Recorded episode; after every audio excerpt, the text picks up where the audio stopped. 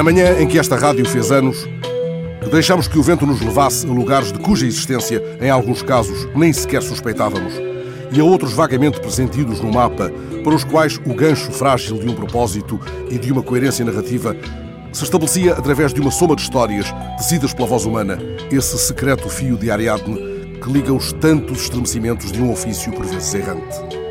Assim transformamos alguns jingles da TSF em espécie de GPS furtivo e nos atrevemos a entrar em Paixão, um povoado de Celurico do Basto, ou a percorrer a Rua do Vento, perto de Torres Vedras, ou a escutar todos os rumores de vozes no Largo da Boca do Vento, lá no alto da Almada Antiga, no abismo d'água até ao fim do mundo. Há um momento em que a repórter Sara de Melo Rocha conversa com Nuno, um ouvinte cego. Estão sentados num banco de jardim em Lisboa. Sara quer de Nuno as memórias de uma intensa ligação à rádio. É esta rádio. Nuno não pode ver Sara, mas pode construir uma ideia de rosto a partir do timbre da voz de Sara. Nuno pode tomar para si os versos de Borges. Não sei qual é a face que me fita quando observo a face de algum espelho.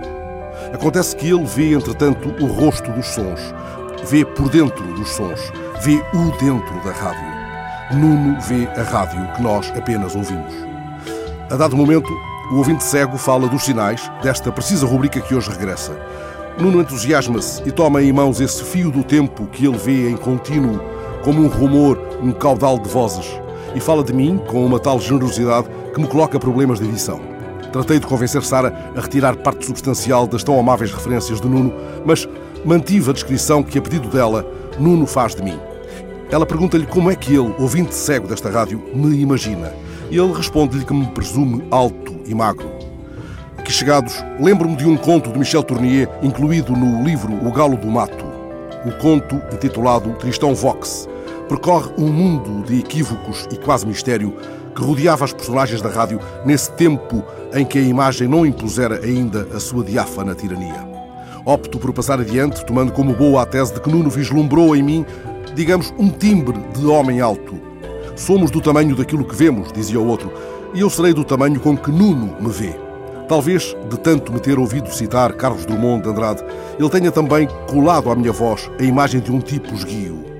Numa entrevista a Pedro Bloch, publicada pela revista Manchete no início dos anos 60 do século passado, Drummond contou que, quando adolescente, recebia do pai dinheiro para o almoço e o jantar num certo restaurante de Belo Horizonte, mas ele, tentando que sobrasse dinheiro para outras alegrias, contou a Pedro Bloch: Eu me fizera tão magro que parecia personagem de Josué de Castro. E referia-se, claro, ao autor de Geografia da Fome, que tão perseguido viria a ser pela ditadura militar brasileira em 64 e anos seguintes.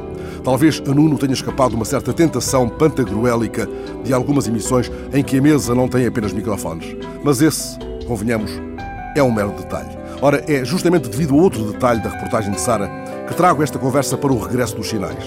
Quando reuni todo o material recolhido pelos repórteres para esse delírio desatado no vento matinal de sexta-feira, ocorreu-me que Sara tinha deixado logo no início do seu trabalho uma breve frase, talvez desnecessária, uma frase de duas palavras apenas.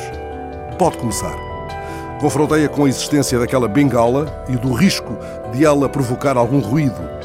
Mas logo se tornou evidente que a frase estava ali muito bem e ali deveria permanecer. Pois, não obstante ver o lado de dentro dos sons e o modo como as palavras se iluminam no escuro, Nuno não poderia ver o microfone que Sara lhe estendia. Afinal, ao deixar aquelas duas palavras no início da sua reportagem, Sara oferece-nos uma âncora, não já uma bengala. Assim, uma voz, neste regresso de uma velha crónica de rádio, me sussurrasse: Podes começar.